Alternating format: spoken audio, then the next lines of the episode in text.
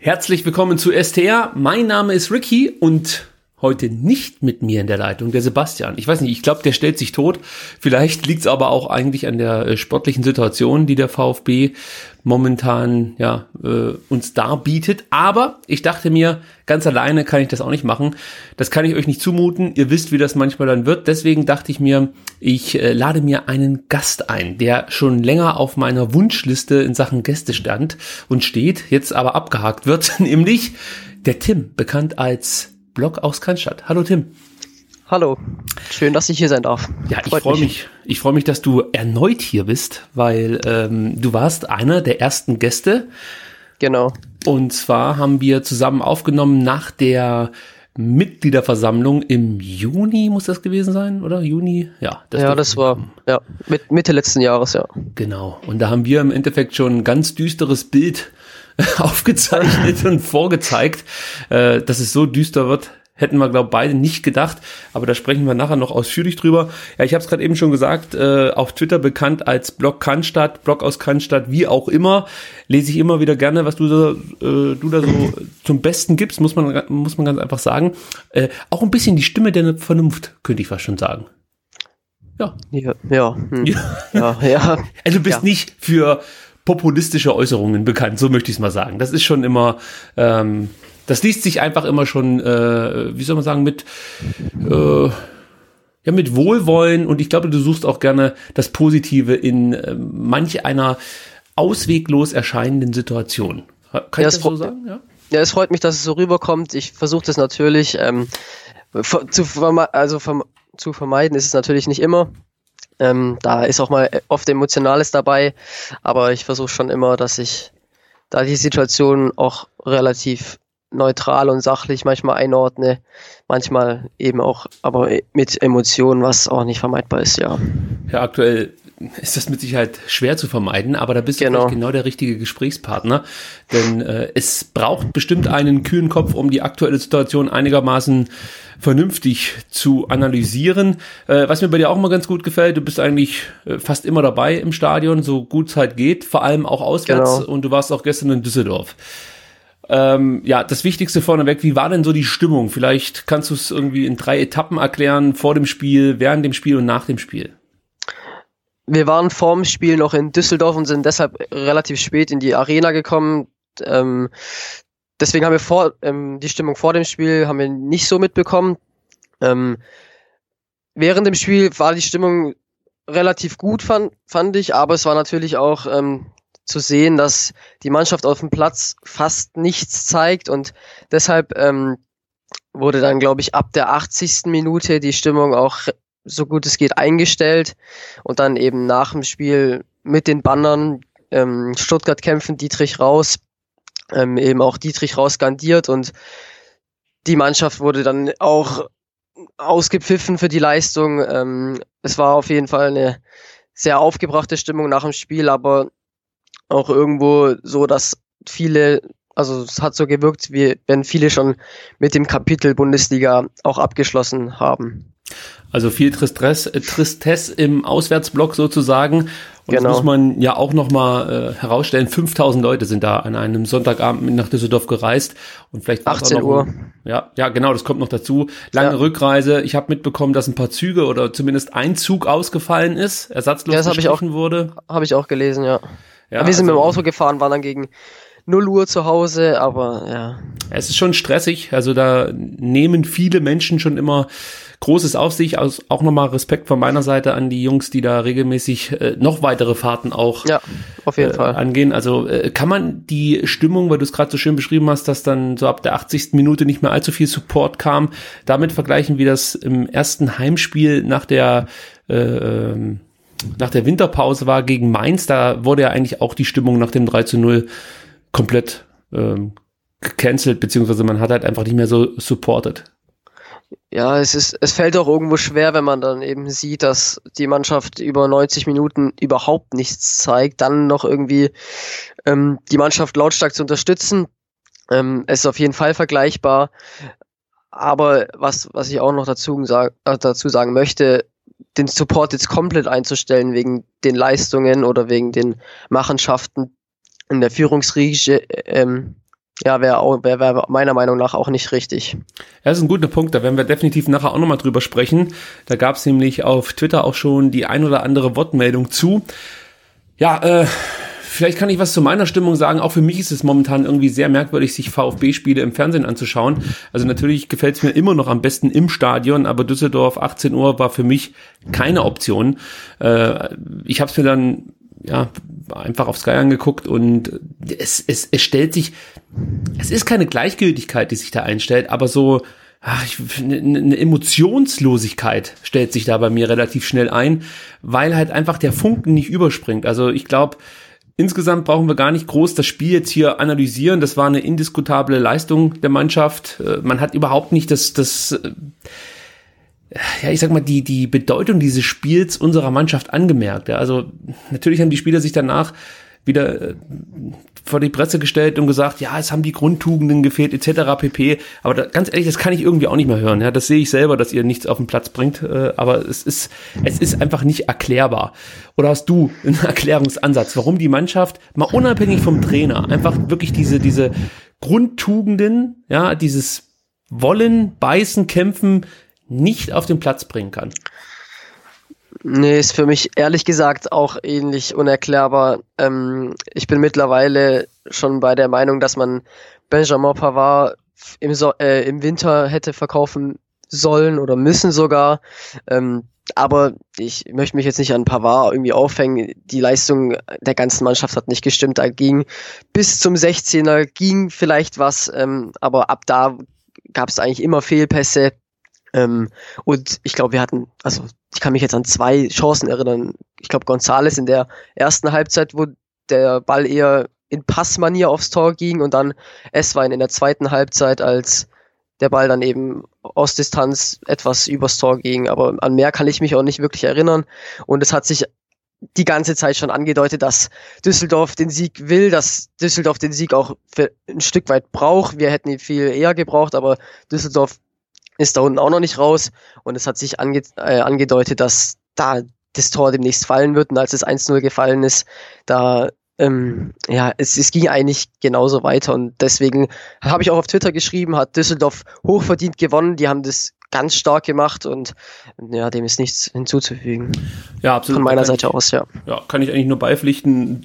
Düsseldorf hat das Spiel ab der ersten Minute so angenommen, wie man so ein Spiel eben annehmen muss, wie Düsseldorf genau. eigentlich auch komplett alle Spiele bislang in dieser Bundesliga-Saison angenommen ja. hat, nämlich Einsatzbereitschaft, Kampf, Willen, über sich hinauswachsen. Das gehört natürlich alles so ein bisschen dazu. Jetzt kommen natürlich auch wieder viele, die sagen, ja gut, die Düsseldorfer, die haben es ja auch leicht. Von denen erwartet ja keiner was. Aber das sehe ich ein bisschen anders, ja.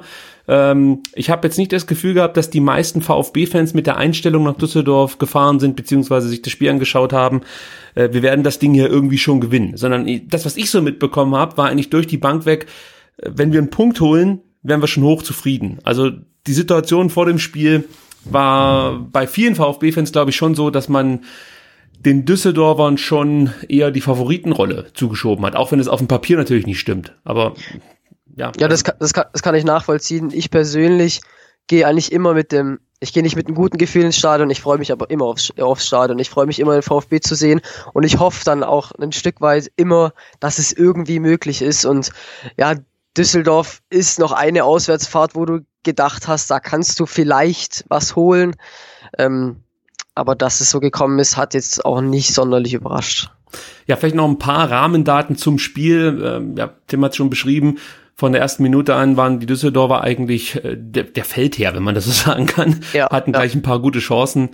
Äh, da hat sich die VfB-Abwehr auch erneut nicht ganz so äh, pralle präsentiert, so möchte ich es mal umschreiben. Pavard, da werden wir nachher auch noch drüber sprechen hatte gerade beim 1 zu 0 einen ganz, ganz schweren Stand. Ich weiß auch nicht, was mit dem Jungen los ist. Es war jetzt schon im Endeffekt ein zweiter Aussetzer, wenn man, wenn man diese Tätigkeit im Spiel gegen Freiburg auch als Aussetzer werten kann. Ja, ja dann würde ich sagen, ja, war diese, diese Aktion vor dem 1 zu 0 ja, dieses Nicht-Verteidigen gegen Luke Bacchio, also das, das, das gibt's überhaupt nicht. Also, wenn es an, an die Beck gewesen wäre, hätte Twitter, glaube ich, gebrannt.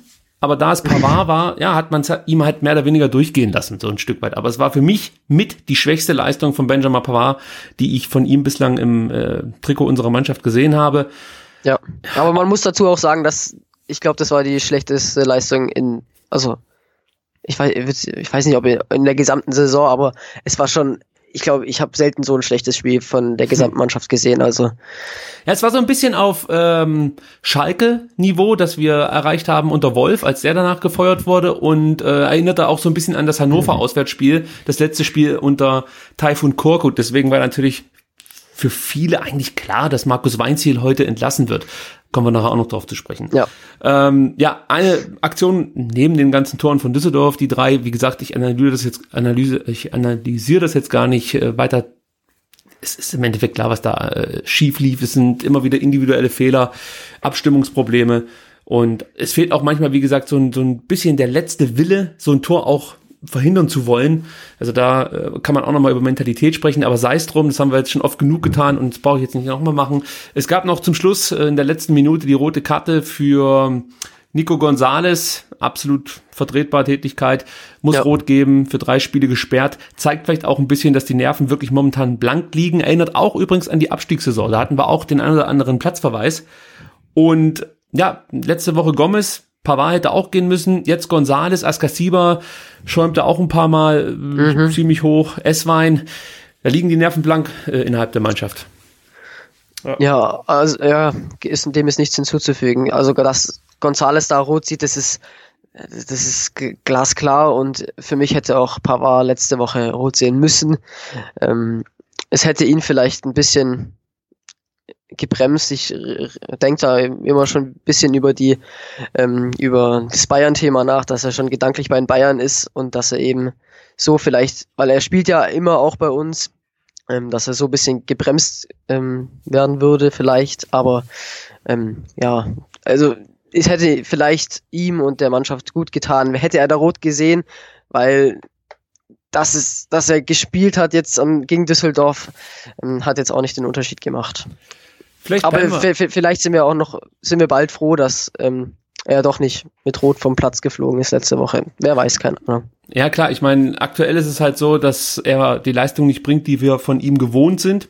Aber er kann natürlich noch wichtig werden. Also es ist ja immerhin ja, ein Weltmeister, ein guter Fußballer, der sich bislang auch nie was zu Schulden kommen lassen hat, muss man auch mal sagen. Immer ja. seine Leistung abgeliefert. Meistens sogar einer der besten gewesen auf dem Platz. Also das wird dieses eine Spiel jetzt nicht alles wegwischen. Nee, nee, auf keinen Aber was du gesagt hast, ist ein wichtiger Punkt. Nämlich, dass er natürlich mit dem Gedanken vielleicht gespielt hat, schon im Winter nach München zu wechseln. Die Bemühungen gab es seitens der Bayern.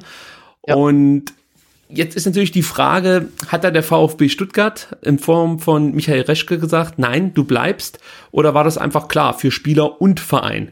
Wenn äh, dem nicht so war, also wenn es wirklich einfach das Veto gab von Reschke vom Verein und Pavard gerne gehen wollte, dann kann man sich vielleicht auch so momentan diesen enormen Leistungsabfall erklären. Andererseits macht er auf mich auf dem Platz auch irgendwie in, gewisser Weise einen lustlosen Eindruck, ich oder einen emotionslosen Eindruck, so möchte ich es mal sagen. Ich habe das ja letzte Woche schon mal angesprochen, nach dem 1 zu 1. Jetzt kann man natürlich sagen, ja, das war ja nur das 1 zu 1, dass der da nicht völlig durchdreht, ist auch klar.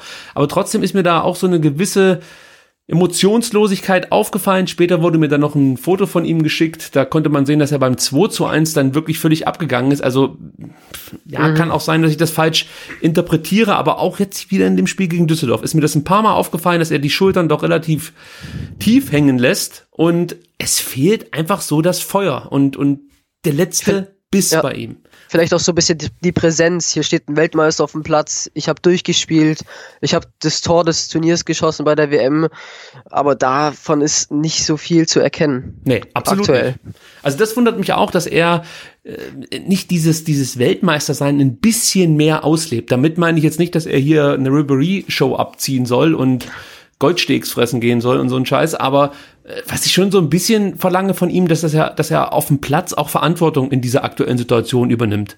Ja, gerade bei dieser sehr jungen Abwehr, wenn man Insua jetzt mal rausnimmt, aber ich meine, mit Kempf und Kabak sind halt zwei junge Spieler, neu im Verein, daneben Pavard als Weltmeister, der jetzt erst als Rechtsverteidiger äh, ja ran muss. Ich, ich rück davon auch so ein Stück weit ab. Ich glaube, das ist nicht die perfekte Position. Ich glaube, es wäre besser für den Verein oder für die Mannschaft, wenn Pavard in der Innenverteidigung spielen würde. Einfach um so eine gewisse Hierarchie, auch das Thema habe ich letzte Woche schon angesprochen, wieder einzuführen. Er ist ganz klar unser Innenverteidiger Nummer eins, ja, und er muss da hinten den Laden zusammenhalten. Und ähm, dann hätte man vielleicht Kabak hier äh, opfern müssen, der mit 18 Jahren die Zukunft noch vor sich hat und jetzt auch nicht unbedingt gleich jedes Spiel machen muss, seitdem er verpflichtet wurde. Ja, es wurde ja auch spekuliert, ob Pavard dann ähm, ein, zweiter vorne auf der 6 spielt. Ähm, ich, ich, weiß nicht, ob der das jemals schon bei uns gespielt hat. Ja. Ähm, er ja. hat es gespielt, es, es ist mit Sicherheit eine Option, ja, aber es ist nicht die Ideallösung ja, aus ja, meiner genau. Sicht. Und äh, ich bin mir auch nicht sicher, ob Pavard da so mega Bock drauf hat, jetzt in, äh, der, in, der, in, in die dritte Rolle gepresst zu werden. Ja, er wurde erst aus der Innenverteidigung auf die rechte Seite gestellt, dann ins defensive Mittelfeld. Ich weiß nicht, ob das so der richtige Weg ist. Das hat vielleicht auch was, weiß nicht, ein bisschen mit Respekt zu tun. Er ist Weltmeister, er ist unser Innenverteidiger der letzten Jahre gewesen. Der beste Innenverteidiger, den wir halt seit dem Abstieg hatten, definitiv eigentlich der beste Innenverteidiger, den wir seit Jahren hatten, wenn wir die Innenverteidiger mit dazu zählen, die uns erst in ja. die zweite Liga geführt haben. Ja, und der wird jetzt mehr oder weniger so nach rechts geschoben und unter Umständen dann ins defensive Mittelfeld geschoben. Er selber sieht sich einfach als Innenverteidiger. Und ich finde, ich weiß aber auch nicht, was du ihn das, einsetzen. Ja, ja, das auf jeden Fall, also das sehe ich genauso wie du. Ähm, aber was ist mit dem also Spieler, kann, das kann ja mit dem Spieler auch ganz andere Dinge machen, wenn du den jetzt irgendwie ähm, besonders gut behandelst, anders als die anderen behandelst. Das kann ja auch viel mit der Mannschaft machen, kann auch viel mit dem Spieler machen. Ähm, deswegen finde ich es gar nicht so schlecht, dass er ähm, da vielleicht auch keine Entscheidung hat, wo er spielt. Ähm, aber natürlich würde er uns in der Innenverteidigung wahrscheinlich mehr helfen als aktuell rechts außen. Ich, ich denke halt, dass du mit Beck jetzt keinen super guten Rechtsverteidiger hast, aber einen soliden ja, Rechtsverteidiger, ja. der seinen Job so gut macht, wie er es halt eben kann. Dem passiert immer mal wieder ein Fehler, aber jetzt auch nichts völlig Absurdes. Auf der anderen Seite, nach vorne wird nicht allzu viel passieren. Aber das weiß man und das funktionierte ja eigentlich auch in der letzten Saison, sowohl in der Hinrunde auch, als auch in der Rückrunde, obwohl er da auch eine Zeit lang verletzt war, das muss man auch berücksichtigen, hat auch jetzt in dieser Saison immer wieder mit Verletzungen zu kämpfen gehabt. Keine, überhaupt keine Frage. Aber trotzdem bin ich der Meinung, dass es vielleicht sinnvoller wäre, aktuell mit Kempf, Pavard und dann eben auf rechts mit Beck zu spielen und den Kabak erstmal ein bisschen draußen zu lassen. Ab und zu kann er mit Sicherheit reinkommen, kriegt ein paar Minuten, aber mit 18 Jahren, das ist nicht, dass er diesen Druck nicht standhalten würde, aber er wird ein Stück weit jetzt auch momentan verbrannt, ja. Er wird unter Umständen ja. dann auch Bild dieser Mannschaft oder ein, ein Sinnbild dieser Mannschaft sein. Der VfB, der vielleicht zum zweiten Mal innerhalb von wenigen Jahren absteigt, da wird er dann unter Umständen auch eine wichtige Rolle spielen, obwohl er eigentlich gar nicht so viel dafür kann. Also mir gefällt das nicht so gut, wie Weinz hier momentan da die Auswahl trifft. Ansonsten war ich eigentlich mit der Aufstellung ganz zufrieden. Ich weiß nicht, wie es dir ging. Ähm, hättest du im Mittelfeld, weiß nicht, mit Donis eher gerechnet als mit die Davi oder warst du zufrieden, dass die Davi mal von Anfang an ran durfte? Ja, ich, ich bin, ich persönlich bin eigentlich eher ein Fan von Donis, ähm, aber dass die Davi mal gespielt hat, das fand ich auch persönlich nicht schlecht. Ähm, ich, ich finde die Aufstellung, davon mal abgesehen, dass Gomez jetzt die rote Karte bekommen hat, ähm, ohne Gomez relativ erfrischend. Ich fand, das hat gegen die Bayern ganz gut ausgesehen. Ähm, ja, das, das gefällt mir, aber dass Gomez jetzt ständig auf der Bank sitzt, das kann sich wahrscheinlich Markus Weinziel, der Verein, kann, die können sich das nicht leisten, glaube ich. Nee, ich glaube auch, dass er im nächsten Spiel gegen Leipzig definitiv wieder vom Beginn an spielen wird. Ich meine, diesmal war er natürlich auch gesperrt, konnte gar nicht eingesetzt werden, aber. Und jetzt fehlt Gonzales. Genau. Also und eben. ich gehe davon aus, dass dann Gomez wieder in die Mannschaft rückt. Äh, kurz noch was zu die Davies-Rolle. Ich fand das eigentlich ganz cool, dass Mainz hier zunächst ein, eigentlich so ein 4-2-3-1 spielen lassen wollte. Ich glaube, das ist ein System, in dem sich die Davi ganz wohl fühlen würde. Ähm, mhm. Allerdings hat Weins hier dann relativ schnell doch wieder auf ja, 4-4-2 umgestellt, die Davi als hängende Spitze wieder eingesetzt und ja, ich, ich verstehe diese Experimente nicht. Schon unter Korkut habe ich das nicht verstanden, warum man mit die Davi irgendwelche verrückten Sachen macht. Die Davi ist ein Zehner, da macht er seine besten Spiele und ich finde, man sollte ihn so einsetzen und mit Zuba und Eswan über Außen hast du zwei gute Außenspieler, die hervorragend in so ein 4-2-3-1 passen würden. Auch hier finde ich die Art und Weise, wie er dann coacht, ein bisschen unglücklich. Wenn du so ein 4-4-2 spielen lassen möchtest, ist die Davi vielleicht nicht die erste Wahl, dann müsste man Donis bringen. Ach, das ist für mich ein bisschen unglücklich dann gelaufen. Ähm, ja, war mit Sicherheit jetzt nicht ausschlaggebend für diese Niederlage, aber wie immer sind das mehrere Puzzleteile, die sich da aneinander rein und dann am Ende dann eben eine gewisse äh, Leistung zur Folge haben. Ja, also Leistung ja. in Anführungsstrichen, die habe ich hier gerade äh, in die Luft gemacht. Und das nächste ist natürlich auch, es verunsichert mit Sicherheit auch immer mal wieder die Mannschaft, wenn dann relativ schnell nach Spielbeginn umgestellt werden muss. Ja? Also du gehst mit dem Konzept 4-2-3-1 hier in das Spiel und nach 15 Minuten stellst du dann schon wieder auf 4-4-2 um. Das muss eine Mannschaft können, gar keine Frage. Äh, ich bin mir nur nicht sicher, ob unsere Mannschaft das in ihrem aktuellen Gemütszustand hinbekommt, weil die Jungs sind ja wirklich mental mehr als angeschlagen, oder? Ja, auf, also auf jeden Fall. Die sind, also die Mannschaft ist verunsichert. Ähm, das kann ich auch äh, aus persönlicher Erfahrung. Das fängt ja in der Kreisliga an. Wenn du da mal irgendwie fünf, sechs Spiele am, Sp äh, am Stück verlierst und dann unten drin hängst und irgendwie das Ziel des Vereins ist es, dass, dass du eben oben mitspielst, dann äh, macht das schon was mit dir. Das, das Mentale spielt eine große, ähm, eine große Rolle. Ähm, und wenn du dann eben so schnell nach Spielbeginn deine auf deine Formation, die Aufstellung wieder hergeben musst und wenn dann die Davi als hängende Spitze spielt, obwohl er lieber Zehner spielen würde oder wenn ja, so, so Sachen, dann kann das schon viel mit einem machen. Ähm, aber ich weiß auch nicht, ob das jetzt unbedingt ausschlaggebend für die Leistung war. Ja, einzelne Spieler sind es mit Sicherheit dann nicht. Es ist das Kollektiv, das da regelmäßig versagt. Äh, und bei Kollektiv schließe ich Trainer und Ersatzbank mit ein, nicht nur die Jungs, die auf dem Platz stehen. Ich denke mal, da können sich alle eigentlich die Hand geben, aktuell. Ähm, ja, ich versuche das Ganze jetzt hier relativ emotionslos übrigens auch runterzubeten. Nee, ich sag's, es ist einfach so, es, es, es ist ganz schwierig, sich da immer wieder emotional voll reinzubegeben und dann letzten Endes diese Emotionen nicht gespiegelt zu bekommen von der Mannschaft. Das ist für mich ein massives Problem. Ich bin seit 89 VfB-Fan und erwarte äh, und, und, und seitdem, das möchte ich noch dazu sagen, und seitdem habe ich immer das Gefühl gehabt, dass es für die meisten Spieler was Besonderes war, dieses Trikot zu tragen. Da gab es mit Sicherheit auch Ausnahmen, gar keine Frage. Also nicht jeder Spieler, der in der Zeit äh, beim ja. VfB gespielt hat, äh, war besonders stolz darauf. Ja, da gab es mit Sicherheit auch andere. Aber momentan fehlt Selbst mir, in der Abstiegssaison, selbst in der Abstiegssaison ja. mit Großkreuz, der dann nach dem, war das nach dem Mainz, Mainz, ja, nach dem Mainz-Spiel dann irgendwie heulend ein Interview gegeben hat. Ähm, also da, auch wenn er abseits vom Platz vielleicht nicht die Heldentaten vollbringt, ähm, hat er sich mit dem Verein identifiziert und dem ist es auch nahegegangen. Und da hast du gemerkt, der will spielen, der will alles geben. Ähm, ja, wie, ja, eben wie du gerade angesprochen hast. Selbst in der Abstiegssaison. Exakt. Und das fehlt mir in der Mannschaft, die wir zum Beispiel jetzt am Sonntag in Düsseldorf gesehen haben. Also ich möchte jetzt hier nicht jedem Spieler ja die Identifikation mit dem Verein absprechen, aber es kommt mir so emotionslos rüber. Alles. Ja, also keiner der Spieler, die da auch danach Interviews geben, wirken auf mich wirklich emotional berührt. Ich glaube, die wissen genau, was sie sagen müssen. Ich glaube, die wissen, wie sie ihren Kopf halten müssen, welche Stimmlage sie anstellen müssen, um möglichst betroffen rüberzukommen. Aber das ist für mich alles äh, Dünnpfiff. Ich sag so, wie es ist, was da ans Mikrofon gesabbelt wird. Die, von die Davi habe ich dieselbe Scheiße schon in der Abstiegssaison gehört, mit genau derselben Tonlage. Das ist, äh, im Endeffekt kannst du da alte Interviews einspielen von Gentner genauso. Das nehme ich dem nicht mehr ab. Wenn Zieler anfängt zu reden und sich da so selbstkritisch hinterfragt und auch die Mannschaft, das sind so, das sind einfach nur Worthülsen. Ja, die sind für mich überhaupt nicht bedeutsam.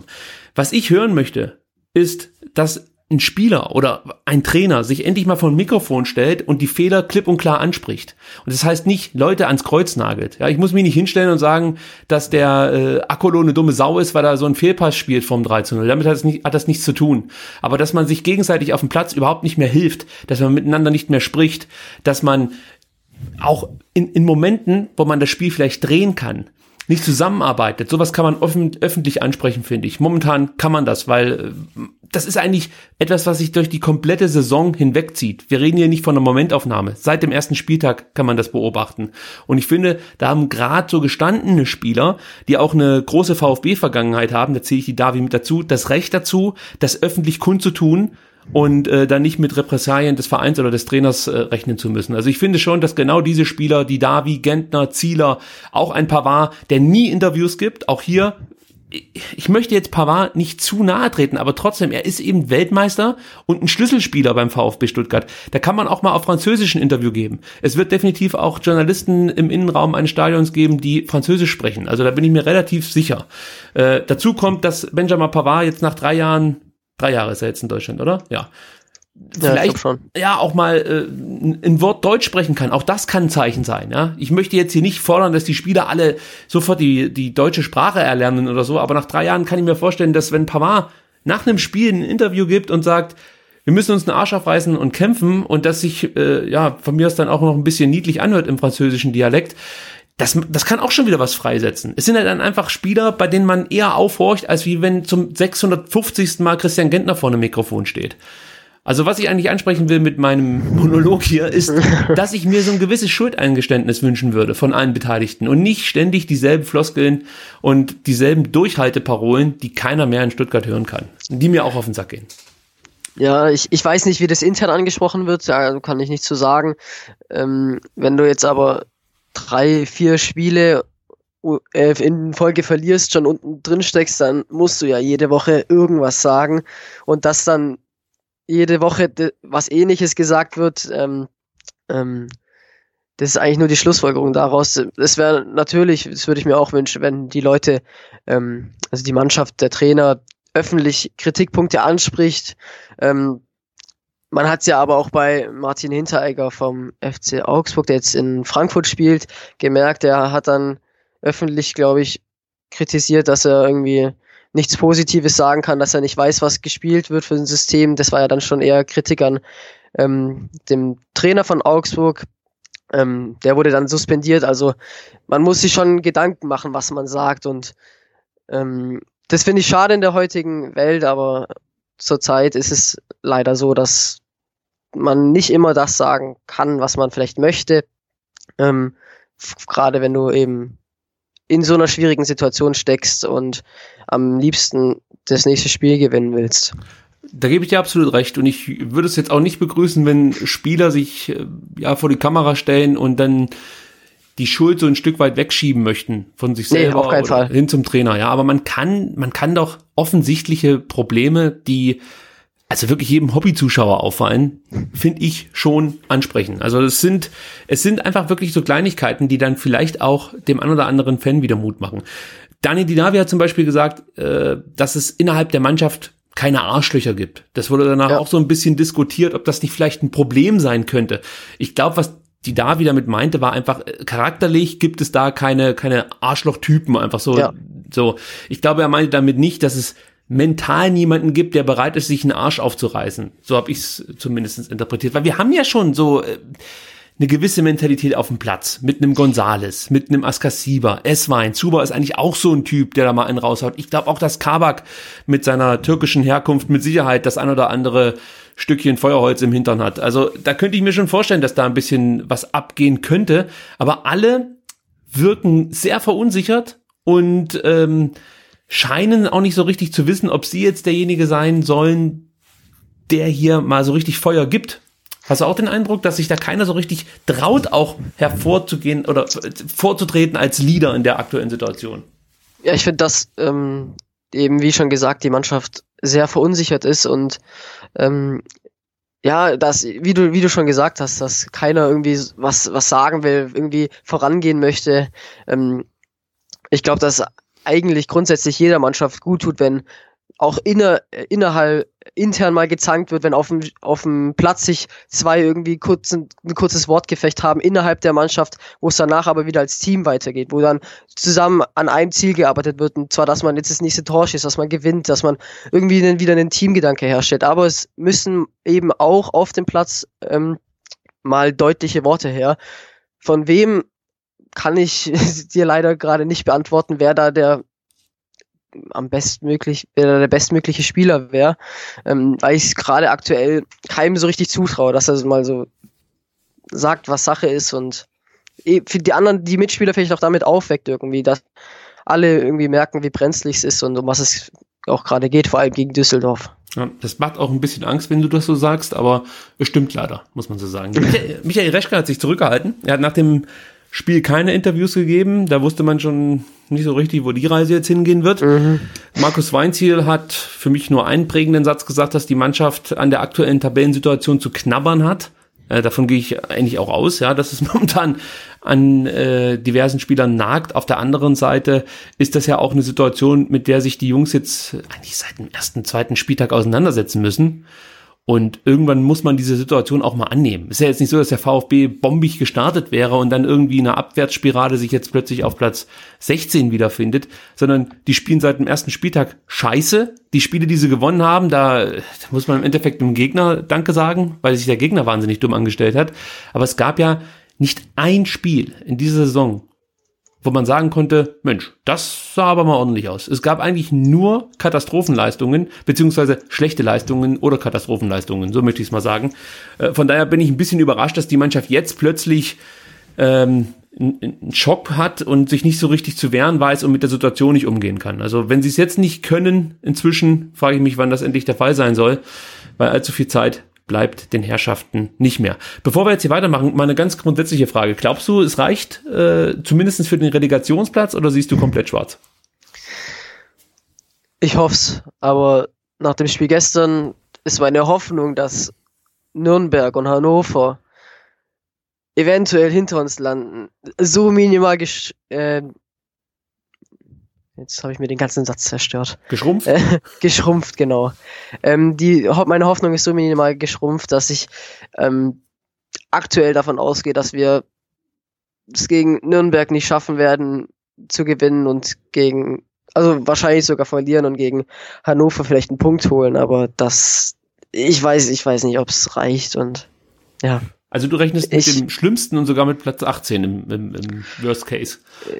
Äh, ja, aber ich, ja, so kann man es ausdrücken. Ich, ich freue mich natürlich. Ich hoffe, dass es irgendwie klappt, dass vielleicht ein Umdenken stattfindet, dass irgendwie die Kurve noch genommen wird, dass wir es schaffen. Aber nach, nach dem Auftritt gestern ähm, in Düsseldorf, da war, das war ja so blutleer, das war, da hast du nichts mehr erkannt. Das, hat schon Sorge, Sorge bereitet, ordentlich Sorge bereitet, ja.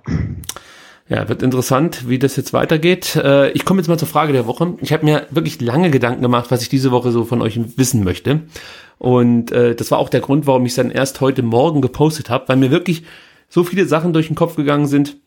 Ähm, einen Ansatz habe ich dann später noch vertwittert, kommen wir nachher auch noch dazu. Aber jetzt erstmal zu dieser Frage der Woche und von da aus dann vielleicht so ein bisschen der Versuch von uns beiden, einen Weg aus der aktuellen Situation rauszufinden. Also meine Frage war, wer trägt die Hauptschuld an der aktuellen Situation beim VfB Stuttgart? Tim, ich habe zur Auswahl gestellt die Mannschaft, der Trainer, der Sportvorstand und der Präsident. Wen würdest du denn da jetzt auswählen?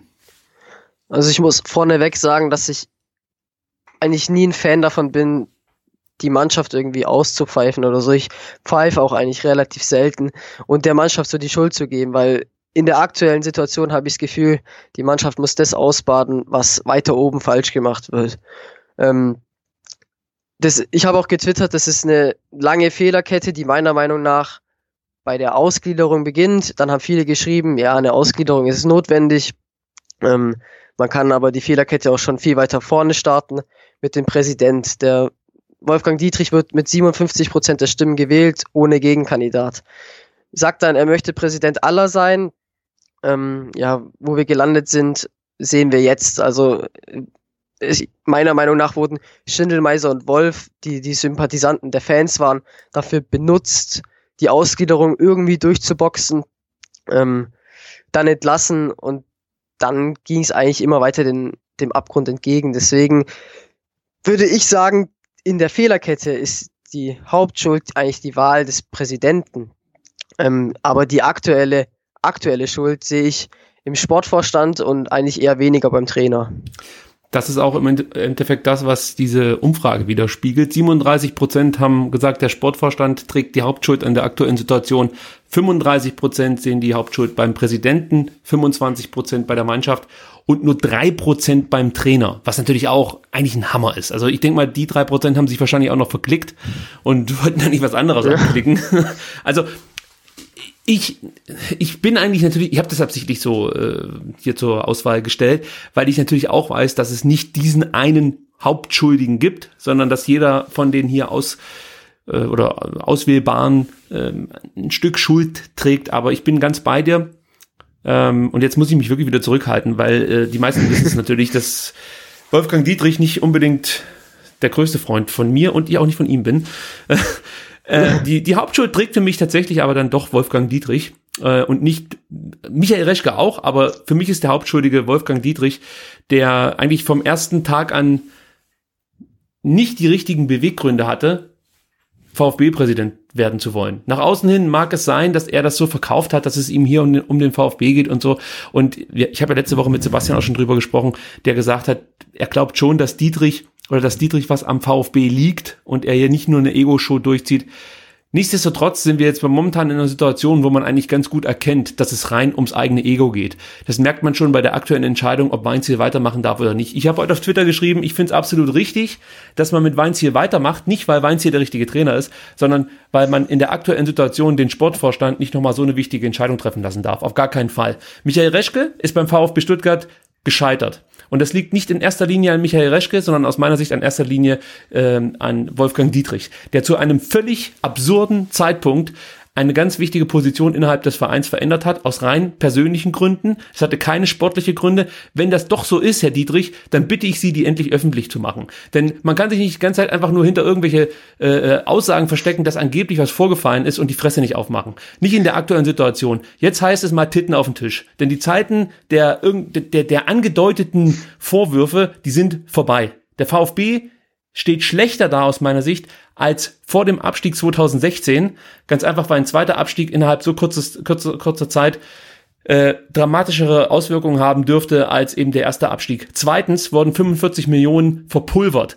Geld, das äh, generiert wurde im Endeffekt durch die Ausgliederung, die uns mehr Erfolg bringen sollte.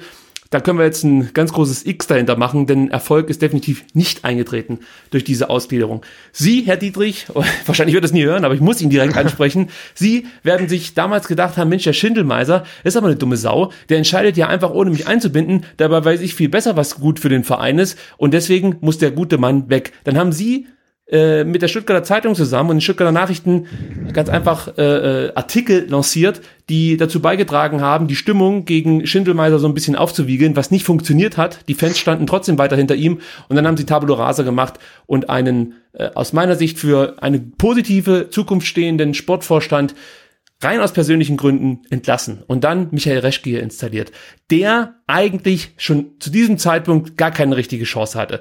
Er hatte keine komplette Transferperiode im Sommer 2017, um seinen Kader zusammenzustellen. Er hatte nicht die Möglichkeit, einen Trainer zu verpflichten, der zu seinem Konzept passt, sondern er musste mit Hannes Wolf zusammenarbeiten, der auch vor dem Kopf gestoßen oder dem vor dem Kopf gestoßen wurde. Ähm, dazu kommt dann, dass er zu einem Zeitpunkt, als Hannes Wolf, glaube ich, dringendst die Unterstützung eines Sportvorstands gebraucht hätte, nicht die Eier in der Hose hatte, weil er vielleicht auch gar nicht wusste, wie er mit der Situation umgehen muss, weil ihm einfach da auch so ein Stück weit die Erfahrung als äh, Frontrunner, möchte ich jetzt mal sagen, fehlte. Er hat die falsche Entscheidung getroffen, die fatal war, hat sich danach für Teil von Korkut entschieden, nicht weil es seine erste Wahl war, auch hier wieder eine Fehlerkette, die äh, dem Sportvorstand zuzuschreiben ist, sondern weil seine eigentliche erste Wahl Markus Weinz hier sich nicht so ganz sicher war, ob der VfB jetzt die richtige Option für ihn ist oder ob er nicht noch ein paar Tage zu Hause rumlungern möchte und das Geld von Schalke kassieren will. Dann, ja, haben wir die zweite Transferperiode, wo im Nachhinein ein völlig falscher Kader zusammengestellt wurde. Kann man danach immer sagen, aber so ist es halt einfach. Man wird dann letzten Endes an dem gemessen, was man so zusammengekauft hat. Und das war halt dann am Ende Murks, muss man einfach so sagen, auch wenn man Pech hatte. Und auch wenn ich damals gesagt habe, dass die Transfers interessant sind, und das habe nicht nur ich gesagt, das haben viele gesagt. Nur bin ich einfach nur ein Spast, der auf Twitter irgendeine Scheiße schreibt und nicht hauptberuflich Spieler scoutet und eine Mannschaft zusammenstellt und mich überall hinstelle und behaupte, ich wäre der irgendwie der Perlentaucher der Bundesliga. Das war Bullshit. Jetzt muss ich wieder langsam ein bisschen runterkommen. Entschuldigung. Ich Alles gut. Mich ein Stück weit in Rage. So. So, die haben den Kader nicht ordentlich zusammengestellt, haben dann auch wieder sich hinter Ausreden versteckt, um Teil von Korkut entlassen zu können. Und danach mit so, so eine Scheiße zu kommen wie Fitnesszustand und so ein Dreck. Ja, also ganz ehrlich, das ist doch peinlich für einen Sportvorstand, sich danach hinzustellen und die Schuld einfach nur dem Trainer in die Schuhe schieben zu wollen, der letzten Endes vielleicht Teil einer Fehlerkette war, aber nicht Hauptursache. Und ich habe es damals schon gesagt, Taifun Korkut hat mit Sicherheit nicht den Spielern befohlen, jeden Abend 20 Päckchen Oreo zu fressen und sie nicht mehr zu bewegen. Ja, also es, es kann einfach nicht sein, dass ein Trainer, selbst wenn es der schlechteste der Welt ist, einen Fitnesszustand der Mannschaft innerhalb kürzester Zeit von Normallevel auf Kreisliganiveau runterrockt. Das geht nicht. Nur sie haben diesen, diesen Einwurf des ein oder anderen Journalisten gerne angenommen und haben gesagt, Mensch, das war's. Der Korkut ist eine Pfeife als Trainer, der hat im Endeffekt komplett versagt. Letzten Endes haben beim VfB Stuttgart hauptsächlich zwei versagt und sind an ihren eigenen Egos gescheitert. Reschke und Dietrich, Beide haben in diesem Verein aus meiner Sicht nichts mehr zu suchen. Michael Reschke sollte am besten morgen entlassen werden. Und ich bin der Meinung, der VfB Stuttgart sollte den Mut besitzen, ein junges Führungsduo oder zumindest ein vielversprechendes Führungsduo zu installieren. Sportvorstand, Sportdirektor. Tim, ich halte jetzt mein Maul und Ja, ich wollte gerade fragen, ob ich auch, auch mal reingrätschen darf. Du musst sogar, weil sonst hat das hier überhaupt keinen, findet es kein ja. Ende mehr. Entschuldigung. Es, es, es belastet mich einfach. Aber Tim, jetzt sag mal du. Ich merk's. Wie geht's weiter?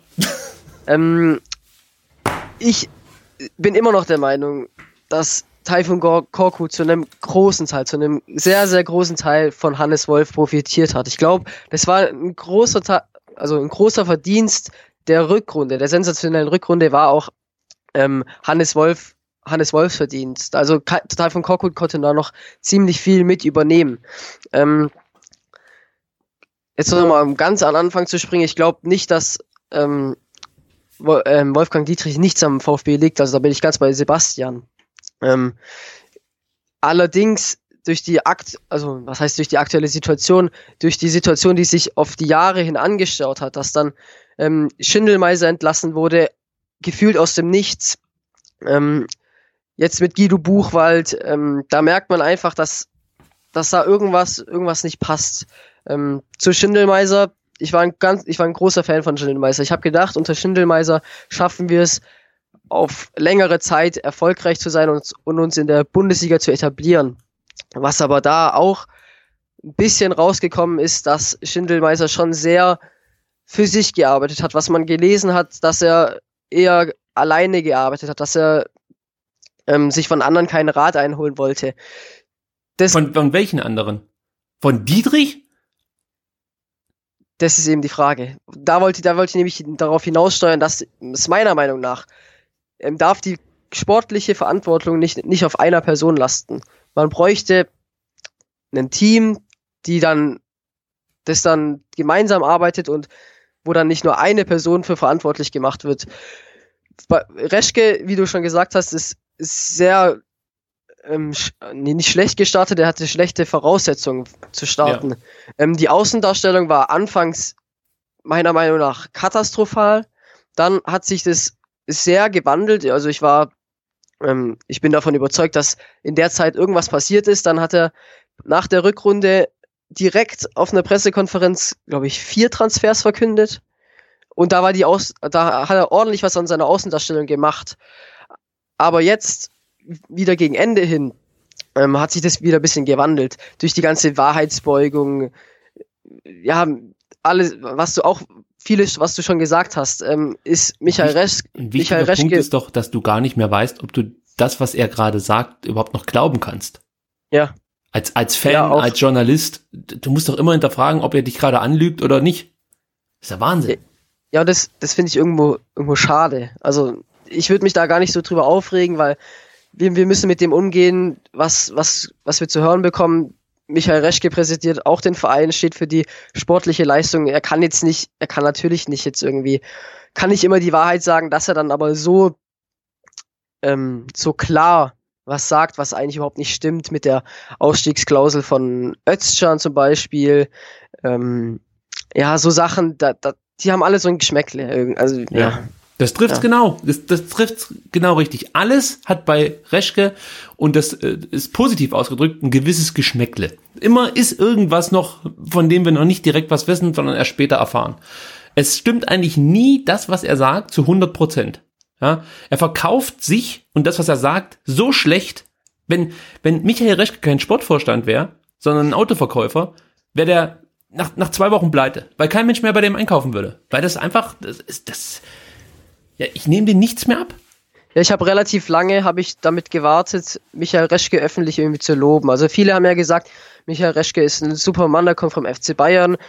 Der war, glaube ich, zwei Wochen da und die meisten waren irgendwie überzeugt, dass da, dass da was, dass der VfB wieder vorangeht. Dann habe ich und ich glaube, wie viele andere auf Twitter auch ähm, geschrieben, dass man ihm Zeit lassen muss, dass man ihm irgendwie erst im Herbst misst. Ähm, dann kam dieser Punkt und dann war ich schon, muss, muss ich persönlich sagen, war ich überzeugt, dass wir mit Michael Reschke es schaffen können, irgendwie wieder voranzugehen. Dann, ich war von den Transfers überzeugt. Ähm, mir hat's gefallen, dass er eigentlich direkt nach der Saison einen fast kompletten Kader zusammen hatte. Er hat die auf dieser großen Pressekonferenz, ähm, ich glaube, wie schon gesagt, vier oder fünf Transfers, vier waren es, glaube ich, verkündet. Kopac, wer war denn alles damals? Kopac, Maffeo, Sosa, äh, das muss man schon überlegen. Die da, ja. nee, die Davi war später, oder? Nee, oh, äh, ja, ich weiß gar nicht. Ja. Die Davi war später. Ich weiß, dass in Sua Verlängerung wurde bekannt gegeben. Castro kam auch noch, noch irgendwie Castro zwei Wochen kam später. Auch, da warst doch du noch am Bahnhof, Mensch. Nee, das war, das, das war nicht ich. Was nicht du? Nee. Egal. Wir behaupten es einfach so. Soll uns erstmal jemand was anderes beweisen. So, und, und wenn, ähm, dann war es eine Wahrheitsbeugung. Ganz einfach. Also, lernen von also, den Großen. Da habe ich, da hatte ich wirklich ein, ich hatte ein positives Gefühl. Ich habe gedacht. Aber konntest du ein Konzept erkennen? Also eine Idee hinter Reschkes Transfers. Jetzt im Nachhinein. Ich, ich gebe dir recht, ich bin wirklich bei dir. Ich habe danach auch eine Ausgabe aufgenommen und habe das gefeiert wäre übertrieben, aber zumindestens gut geheißen, wie er da aufgetreten ist und mit welcher Idee er letzten Endes oder was er uns da versucht hat zu verkaufen. Aber jetzt im Nachhinein, kannst du ein Konzept erkennen, das Reschke vorgibt? Für das er steht? Wie ich schon gesagt habe, es hat so ein Geschmäckle, dass ähm, er irgendwie zu Pep Guardiola ähm, irgendwie einen relativ guten Draht hat und dessen Bruder irgendwie der Berater von Maffeo ist, dass Daniel Didavi eben zum VfB zurück wollte und Schindelmeiser ihn eben nicht verpflichtet hat, weil er ablösefrei gegangen ist und er wieder Ablöse für ihn hätte zahlen müssen. Dass Castro gekommen ist, weil er ihn seitdem er zehn oder zwölf ist, kennt, also von klein auf kennt. Ähm, ich äh, im Nachhinein kann man sich immer beschweren. Es, es hat schon irgendwo kam, also man kann es deutlich hinterfragen. Ähm, aber in der Situation damals habe ich persönlich gedacht, jetzt hatten ein Trainer eine komplette Sommervorbereitung. Der Sportvorstand hat in Anführungszeichen geliefert. Ich hatte ein positives Gefühl, was sich dann natürlich auch immer wieder ähm, immer weiter verschlechtert hat. Ja, er muss sich natürlich jetzt an dem Status quo messen lassen. Und da hat er letzten ja. Endes als Sportvorstand absolut versagt. Was ich gut fand, äh, ist die Herangehensweise, die du gerade vorgeschlagen hast. Die würde ich auch genauso unterschreiben, dass ein Sportvorstand auch einen Sportdirektor braucht. Ich glaube, man muss genau. diese Last auf zwei Schultern verteilen oder in dem Fall dann sogar auf vier. Äh, denn ich gehe davon aus, dass der jeweilige Direktor bzw. Vorstand zwei Schultern hat im besten Fall. Äh, so, ähm, also ich würde das begrüßen und ich hätte das auch gut gefunden, wenn Reschke den von ihm, glaube ich, auch gewünschten Sportdirektor bekommen hätte. Ja, ja. muss man natürlich auch wieder fragen. Ich meine, die murksen da jetzt seit einem Jahr rum und suchen nach irgendeinem Sportdirektor, kriegen ständig Absagen, weil sie natürlich auch wieder völlig behindert ständig an die Öffentlichkeit gehen mit diesem Thema. Das ist, das ist dann auch wieder so eine Bankrotterklärung. Ich meine, die Leute, die du jetzt darauf ansprichst, die wissen doch auch, dass sie die achte Wahl sind inzwischen. Das ja, das ist, das ist das Thema bei der ganzen Sache. Also wenn du, wenn du angerufen wirst und gefragt wirst, ob du das übernehmen möchtest und genau weißt, dass die erste Wahl, die zweite Wahl abgesprungen ist und man seit einem Jahr jetzt schon sucht, dass, dass du dann irgendwie schon mit einem ganz anderen Grundvertrauen startest, das ist ja irgendwie nachvollziehbar.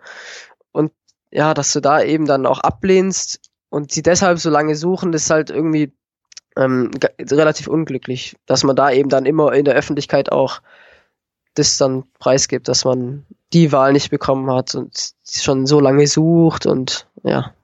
Eins muss ich noch ansprechen, was du vorhin äh, kurz ins Gespräch gebracht hast, nämlich das Ding mit Guido Buchwald. Wir haben ja letzte Woche schon darüber philosophiert, wie das wohl gelaufen ist, dass Guido Buchwald plötzlich sein Amt äh, niederlegt und ähm, ja, sollte sich herausstellen, dass genau eigentlich das aus eingetroffen ist, was, was wir damals vermutet haben. Was ich aber noch im Nachhinein sagen muss, was mir dann auch noch eingefallen ist, als das alles so publik wurde mit Port und Buchwald, was für eine Pfeife ist eigentlich Wolfgang Dietrich? Ich meine, Jetzt mal ehrlich, die stehen in der Präsidentenloge. Wenn ich das Wort schon höre, könnte ich schon kotzen. Ja, Präsidentenloge, so eine Scheiße. Die stehen halt in ihrer scheiß Loge und gucken sich den Dreck da an Sky 90. So. Dann fallen diese Äußerungen von Berthold und Port ja. macht da einen auf Mr. Wichtig und geht, äh, geht Guido Buchwald an. Buchwald bietet angeblich dem Herrn Port dann sogar ein Gespräch unter vier Augen an und Port geht darauf nicht ein. Ich verlange von dem Präsidenten und von dem Vorstand des Aufsichtsrats, es ist ja Gott sei Dank derselbe, dass er die zwei Pfeifen danach sich ins Büro bestellt und mit denen dieses Thema bespricht. Und nicht, dass ein Guido Buchwald danach nach Hause fährt, eine Nacht nicht schläft und danach um 16.17 Uhr alle äh, Pressehäuser dieser Welt hier anschreibt und sagt, dass er seine Ämter hinterlegt beim VfB Stuttgart.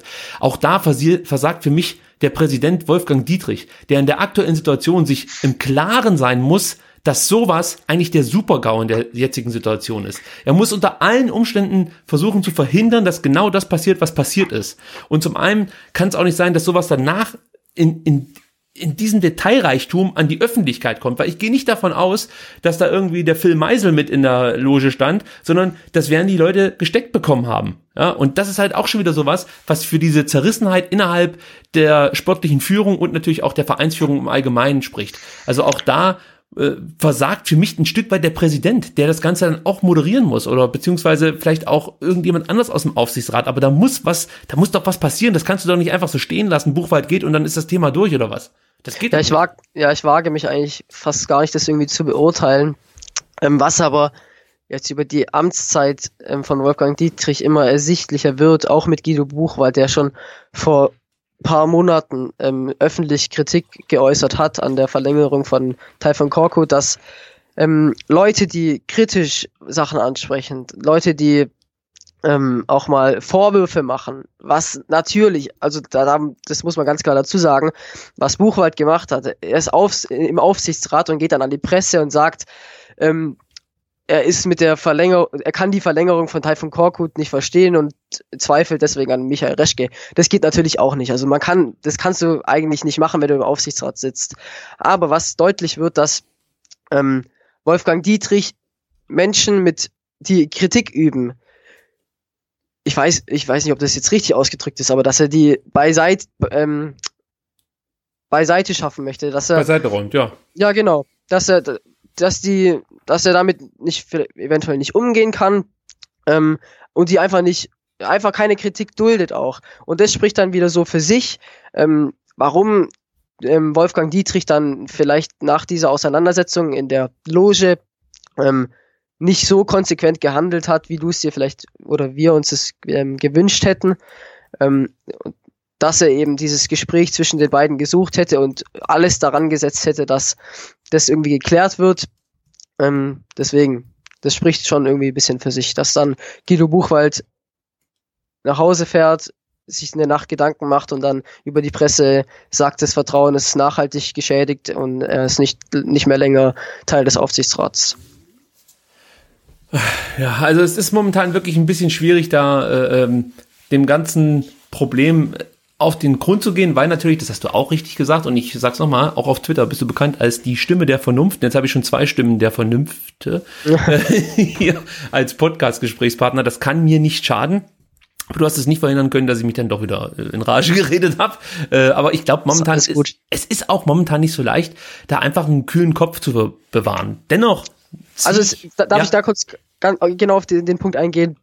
Es darf sich aktuell in der aktuellen sportlichen Situation aber auch was ähm, was außenrum passiert, was nicht, was nicht das Sportliche betrifft, da darf sich keiner darüber beschweren, dass öffentlich Kritik geäußert wird. Äh, also wer, wer jetzt da in der Führungsriege sich noch wundert, dass öffentlich Kritik aufkommt mit dem Vorgehen mit Buchwald, mit dem sportlichen Vorgehen, mit den Konsequenzen, dass da kritisiert wird, das kann keinen mehr wundern und da sollten sich eigentlich auch alle wirklich ernst gemeinte Gedanken machen.